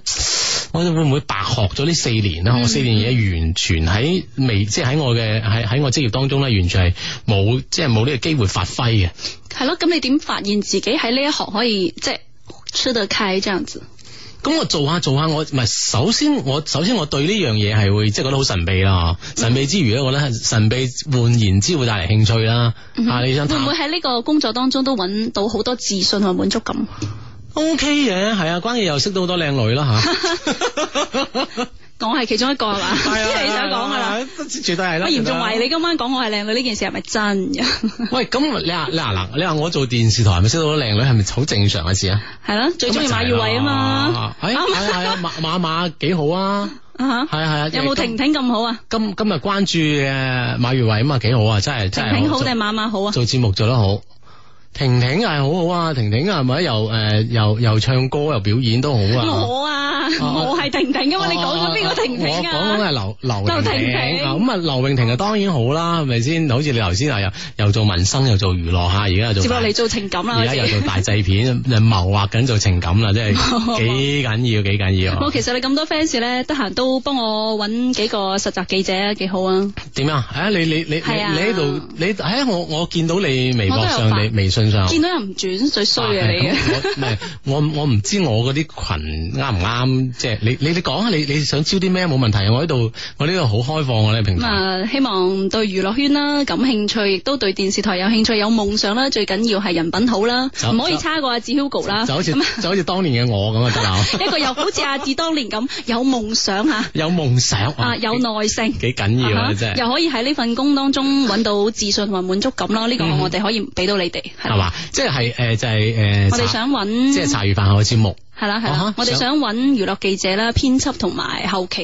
哦嗯方方面面，主持人都 OK 㗎。系嘛？而而且聽講待遇從優喎， 包包吃喝玩樂啊！包吃包吃喝就一定嘅，玩樂咧睇翻阿 志啦，係啊，包吃喝玩樂幾？睇下阿志，我今晚做完節目佢聽我，哇你想點啊 你？咩嚟㗎？亂入嘅 你，唔知唔知點解佢突然間會響咧，唔好理佢啦。OK，係 啦，即係話哇，包吃喝玩樂咁好嘅，一點解講到你要包我嘅玩樂，你就咁興 奮，不得了，不得你 了。諗到啲咩吓？一陣間要玩樂啲咩㗎？究竟開？心咯，我諗到開心咯，哦係嘛？其實咧係啊，係講講翻正經啦，就係誒呢個茶餘飯後呢個電視節目咧，希望招收一啲嘅娛樂方面嘅記者啦，誒娛樂主持啦，或者係一啲嘅實習生啦，係嘛？冇錯希望可以幫到手啊嘛，特別咧對呢個電視行業咧，對呢個娛樂行業咧有興趣啊咁樣。尤其係歡迎好似阿志咁樣樣，又 talk 得又睇得嘅呢個哦當年嘅啊男主持，係嘛？哇！喂，本歡迎加盟。喂，本身嗰兩個男主持都好優秀喎，我我睇過你節目幾期啊，你唔㗎。知製片人好中意新鮮咁樣 小吓？鮮 肉。冇錯，越鮮越好。 O K，咁 冇冇辦法啦。咁啊，當當然啦，我相信咧，做每一個行業咧都會有嘅危機感嘅啊，做得好先可以 繼續做落去啊。所以簡歷咧可以登錄我嘅新浪微博嗯廣東台劉永婷咁啊，同我留言嘅，咁啊我我都會有個郵箱俾你，可以發簡歷俾我。係啦，咁啊可以啦，即係有呢方面嘅興趣啦，特別咧係有呢方面經驗嘅朋友啦，冇嚇錯冇錯，可以啦，可以就盡可快以面咁最好面皮厚啲啦，係係啊咁做樣預期係真面皮唔厚係喎做唔到，你唔覺得我塊面肥咗好多哎好咩？做完娛樂之後。好似你好好好似你話你話齋第一次去採訪嗰陣啦，嗬，都係咯都都係真即係要係講起就一眼唔係誒滿滿眼汗唔係滿眼淚啊！講 又有汗有淚 啦嚇，反正都係要靠面皮厚啦。嗯哼，嗯哼，好咁啊，睇一睇一睇微博上邊啦啊吓，呢呢呢個呢個 friend 咧，佢係佢係佢係佢係咁樣樣嘅啊，佢話阿志亂了， 阿志亂了呢個話啊，智叔你自己踢爆自己，我我一向都好老實噶啦，我對所有 friend 我都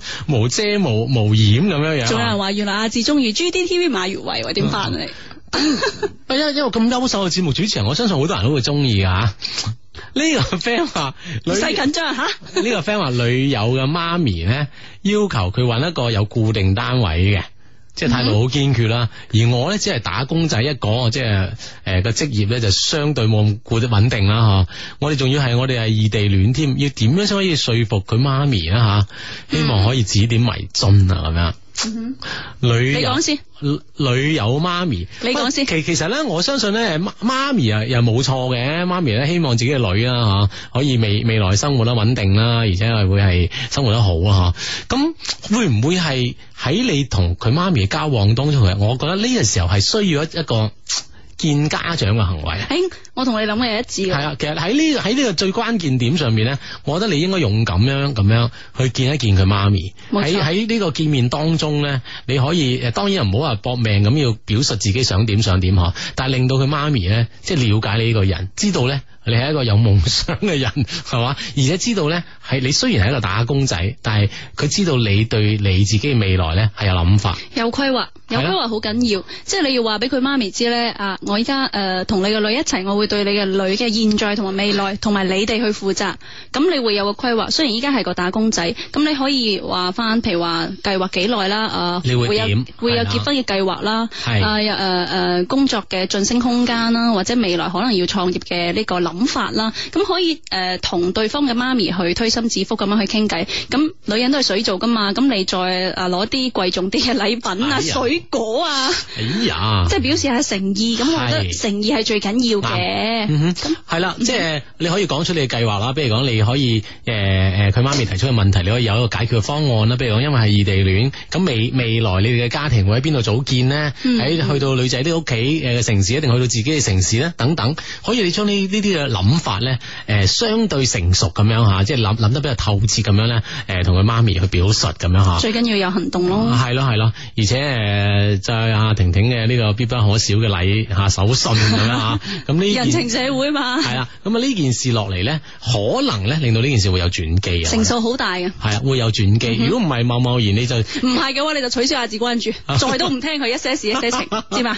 對對對，即係如果你想貿貿然咧，希望自己嘅女朋友友啦，啊自己去啊，你翻去同你媽咪講，說服你媽咪啦。咁我諗女朋友會做，但係所起嘅效用會唔會咁大咧？冇女朋友咧，係幫助佢了解佢媽咪係個點嘅嗯人，講嘢、有啲咩禁區，喜好係乜嘢，呢排中意咩邊個明星啊，或者中意邊啲禮品，即係可以俾啲信息佢，咁、嗯哼令到佢見面嘅時誒之前呢啲準備功夫做得更足咯。係啦，令到兩兩個人見面咧，傾偈嘅環境咧就更加開心啦。咁樣我相信呢件事對呢件事咧係會而且有會有幫助。而且未來呢、個如果係外母嘅話，你嘅第一印象都好緊要噶嘛，係嘛？係啊，係啊，所封以個利是都幾 好啊嚇，一次過解決晒所有問題，都唔使攞禮品。 即係咁樣樣咯，即係俾俾封大利是 Plan B 啊嘛啊係啦，即係呢樣嘢你就，我覺得呢個時候你真係要要出面啊，要同佢傾偈咁樣啊。呢、個 friend 話誒誒，佢、話我都係醫生。誒、你你哋講過咧，即係我哋喺節目當中講過，即係唔好表白就唔好用咩短信啊啲嚇。不過咧，我竟然咧就用寫信嚟表白，你哋點睇咧？個女仔咧係一個慢熱嘅，而且係異地嘅人。誒屋企人咧都經常同佢揾相睇對象噶，我哋認識咗七年幾啦，誒、玩得超好那種，啊玩得超好呢種啊，寫信表白你點睇咧？半個月啦，佢仲未回信喎、咁樣。 喂，呢呢樣嘢真係個囉囉信攣會唔會喎。個信都根本冇寄到咧？好難第一講啦，第一啦，嗬，即係有有時誒、信會寄失嘅咁啊，第一啦，第二係咪會唔會即係我相信寄失嘅機會咧又唔係太大，會唔會令到女生唔知點答你好啦啊，都有呢個可能你你喎。寫寫封長篇大論咁會唔會樣，覺得係人哋整蠱佢咧？你諗下，依家好少人寫信噶嘛？係咁，但係問題人哋我哋嘅 friend 就覺得就係因為人少信，我要親筆寫落去咁先顯得情真意切啊點咯。解一定要寫信，唔可以寫個長微博放喺微博度咧吓？咁會咁其實好多會唔會種太辦法公開啦喂，佢中意呢個女仔喎，佢唔諗住公開咩？嚇咁即係呢啲示愛可能都係兩兩個人嗰陣會唔會顯得更加 sweet 即係唔一啲係咧我話呢個 fans 誒你嘅呢個 fans 啦，我覺得佢有啲蠢咯，寫啊哈咩信啫？咩年代啊？ 喂，但係即係我你嗱啲字靚唔靚先？啊嗱，咁啊咧，其一啦，哦，嗯其其二咧，我覺得即係如果其實兩個人咧，如果大家其實都心入邊咧默認咗對方係自己嘅未來嘅話咧，其實寫信呢樣嘢咧，對方攞喺手上面咧，我相信都甜喺心嘅，我覺得呃誒呢個男仔係感動咗自己，但係唔會感動到呢個女仔。係嘛？哦感動咗自己未必冇感動啊錯，佢覺得自己寫得好好，好感人吓，係唉，好字好靚，但係女仔睇落睇落去就會啊，唔知點算好嗰種。係啦，其實咧，我我就就算相信咧，佢哋話佢識咗七年幾啦，而且兩個人關係好好啦。但係女女生，你覺得如果你係嗰個女生，你收到一封咁嘅信，你會點答佢咪咧好？愕然係啦咯，啊咁啊你你會會打電話覆佢咧，定係回翻封信咧，定係回微信定係回微博咧？你唔知點處理呢件事啊！嗯即。係令令到女生好難向下做落去，有一係種可咪咁嘅能意思啊就係誒呢個女仔唔想破壞佢哋七年嘅感情啦，咁啊選擇好似冇收到啊，或者咩事都冇發生，咁啊嗯又唔去拒絕，又唔去傷害呢個男仔，但係又可以繼續做朋友落去咯。嗯，咁係咯，咁係咁咁呢個咁即係冇下一步嘅機會咯，咁呢個結果好悲哀啊！所以唔應該寫信啊嘛，啊，咁嗱咁當面嚟啊嘛啊。，OK。咁而家呢件事已至此啦，點亡羊補牢咧？信已經寫咗，對方又唔覆啦，半個月啦咁樣。啊約見，約之人，嗯咁誒約佢見面咯，提唔提呢封信嘅事啊？你覺得提唔唔一提好定要提，唔唔一定要提一定要提，但係就係將你喺封信度表述嘅感情啦，係係見面當面講翻一次，同當埋面有講誠意啲。其實女仔會覺得你當面識得表白嘅話，會更加有勇氣咯，會啊哈會係咯，會加分咯。會唔會誒、呃即係因為呢樣嘢會做翻啲類似有有啲儀式感嘅嘢啦吓？定係就係兩兩個人誒、呃、約佢出嚟食飯咁講咧？定係做一個小儀式上嘅嘢咁樣樣咧？食飯 環境唔好啊，好嘈咁，到時表白嗯好好奇怪嘅喎。聽聽唔真 啊！講下講下，唔係講下表白一半，跟住又有人啊你好，你嘅啊你嘅咩啊咩咩大閘蟹嚟啦， 嚟啦咁啊哇好奇怪咁，唔通又揾個包廂啦 喎，揾個包廂又尷尬喎，所以食飯唔係一個表白嘅好地方。你西餐嘅話咧，又又又又太安靜喎，又冇氣氛。咁大排檔更加唔使講啦，又上一碟生蠔啊，有咩？係啦係啦誒，，即係你食嘢或者你你你你你即係牙食嘢齒又有啲青菜咧，咁啊真係誒真係煩啊！所以千祈唔好即食係飯食就嘢表嗰白。陣已經好瀨氣啦， 係啊好立立亂誒呃各各種嘅狀態咁。 可以係飯後啦，去約個女仔散步飯後江邊啦 O 係嘛 K 啊哈或，者去睇下電影嘅時候啦，嗯，或者即睇係電心影情後咯，啦，心情比較好舒緩啲嘅時候，或者係約去 興盛路啦，飲杯嘢啦，長島冰茶啦，溫 wing wing 地啦，有勇氣嘅時候啦啊，咁一一咬牙一揼腳 啊， 嚟啦咁。總之係做好準備，萬全嘅準 備。咁啊，同埋咧，你可以準備 plan A、B、C、D 嘅。咁啊，A 唔得嘅時候再再換 B 計 劃，即係唔一定呢個表白唔一定一日完成嘅，係勇氣可以攤分到喂其實星期一、二、三、四、五。係啦係啦，喂，其實诶、呃需唔需要咧將自己信入边嗰啲語句啦吓、嗯再咁樣即係一字一句咁樣複述翻一次咧，都都顯顯得好浪漫你㗎估嘛斯朗仲咩？咁即係有有時候啲嘢係咁噶嘛，可能有有啲女仔好好中意呢種所謂所謂嘅儀式感噶嘛。我覺得呢樣嘢係拍完拖確確定關係之後去做會好啲，即嘛係咁樣會令到你感情升温即係。比較穩，即係大家都覺得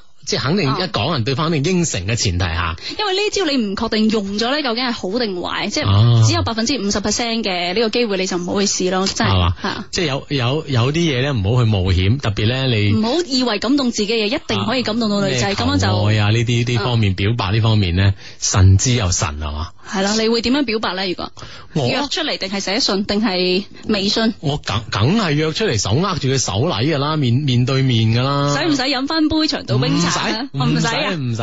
咁如唔使果拒絕咗你點辦？誒揈開你點辦？即係我哋係即係表白完之後飲長島冰茶，之後咧，飲完酒之後啊咧，飲完之後就啊直落該怎麼樣就怎麼樣，該怎麼樣就怎麼樣， disco 係嘛？啊該怎麼樣怎麼樣，你咁噶嘛係咪先？咁噶梗你，係啦，錯誤示。範啊！好多學生聽緊噶嘛啊喂，。點會錯誤示範啫？啊搵即係握住對方手好深情該咁。怎麼樣？怎麼樣？咩尺度先？嗰陣嗱咁，如果係夜咩級別已先如果夜已深，大家要各自翻屋企，咪各自翻屋企咯。翻邊個屋企啊？各翻邊個翻邊個屋企啊各？翻各都得嘅，我覺 唔得。好講 落去。系咪？好即學系生嗱，我所講嘅該怎樣就咁樣，就係視乎兩個人情況，嗯係嘛？诶，系应该点發生就點發生，係嘛？你係應該你翻自己屋企翻自己屋企，或者係你哋繼續咧要搵個地或方者再，係上去屋企飲杯茶都得。係或者搵個地方再食下嘢又得，係嘛？呢樣嘢係嘛？不過嗰陣相信咧，你約得出嚟咧，你都好有把握㗎啦。即係其實嚼佢㗎啦，已經係決定咗。咩叫教佢？你睇下你真係一講呢啲嘢咁激動，講呢啲嘢叫水到渠成，係哦，嘛？啱啱啊？得，啱嘛唔？拆穿你，唔拆穿你。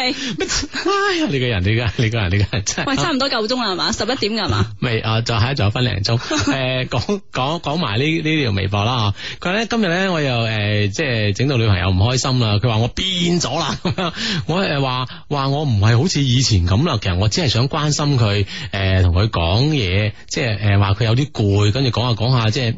佢拗起身啫嘛，喂女仔係咪成日講，喂你變啦咁樣，一稍有啲誒、即係不嗯即係唔開心嘅時候咧，就埋埋怨晒你嘅男朋友噶啦，咁首先呢個男仔都幾好咯，好 care 自己女朋友感受。攰唔攰啊？我覺得係啊嗯，啊嗯，咁但係女仔都要多啲包容咯，咁男仔又又要負擔好多社會工作噶嘛，係係嘛啊？你即係你 care 女朋友嘅感受咧，可能有時有啲嘅方式方法咧吓，嗯你注意下。不妨約出去旅遊下，大家增進下溝通咯。啊哈旅遊咧係一個啊即係係一個好好辦法係 嘛？唔可以去旅遊咪做下 SPA 咯，即係咁咁撳下跳腳，躍撳下撳下腳啊，或者去南沙沙灘度行下，即係冇時間嘅情 況下，我覺得可以去一齊撳腳咧， 都係增進感情哦即嘅係方哦法。，其實婷婷嘅意思咧就話可以揾一啲嘅地方啦，係無論私密旅嘅空間啊大家一齊旅遊做啲又好嘢哦大家嗯可以放鬆下咁樣或者啤酒節啦，你哋發過微博㗎係嚇，啊一係啊齊去去吓。係啤酒節從誒琴日定前日開始，又連續十日啦，係喺咯喺中酒對面咁樣。咁啊可以以 happy 下啊，咯，可以飲下酒啊嗯咁哼樣嚇，係啦。咁啊，喂時間差唔差唔多啦喎。係啊。誒好。下半場做咩啊？好多謝婷婷啦，咁下下半場我哋做咩該做的事誒啊？普通話嘅一些事一些情咧，將會有一些好音樂等候大家嘅。宵夜啦啊喂， 咁我哋當然啊會有其他誒節目啦，係嘛？誒有有機會啊，有有機會啊，有機會先宵夜啊嘛！唔係有機會你唔係諗住咁樣打發我啊嘛有機會再請多謝劉穎婷上嚟節目一齊傾偈嘅吓。多拜拜謝多拜謝拜拜拜拜拜。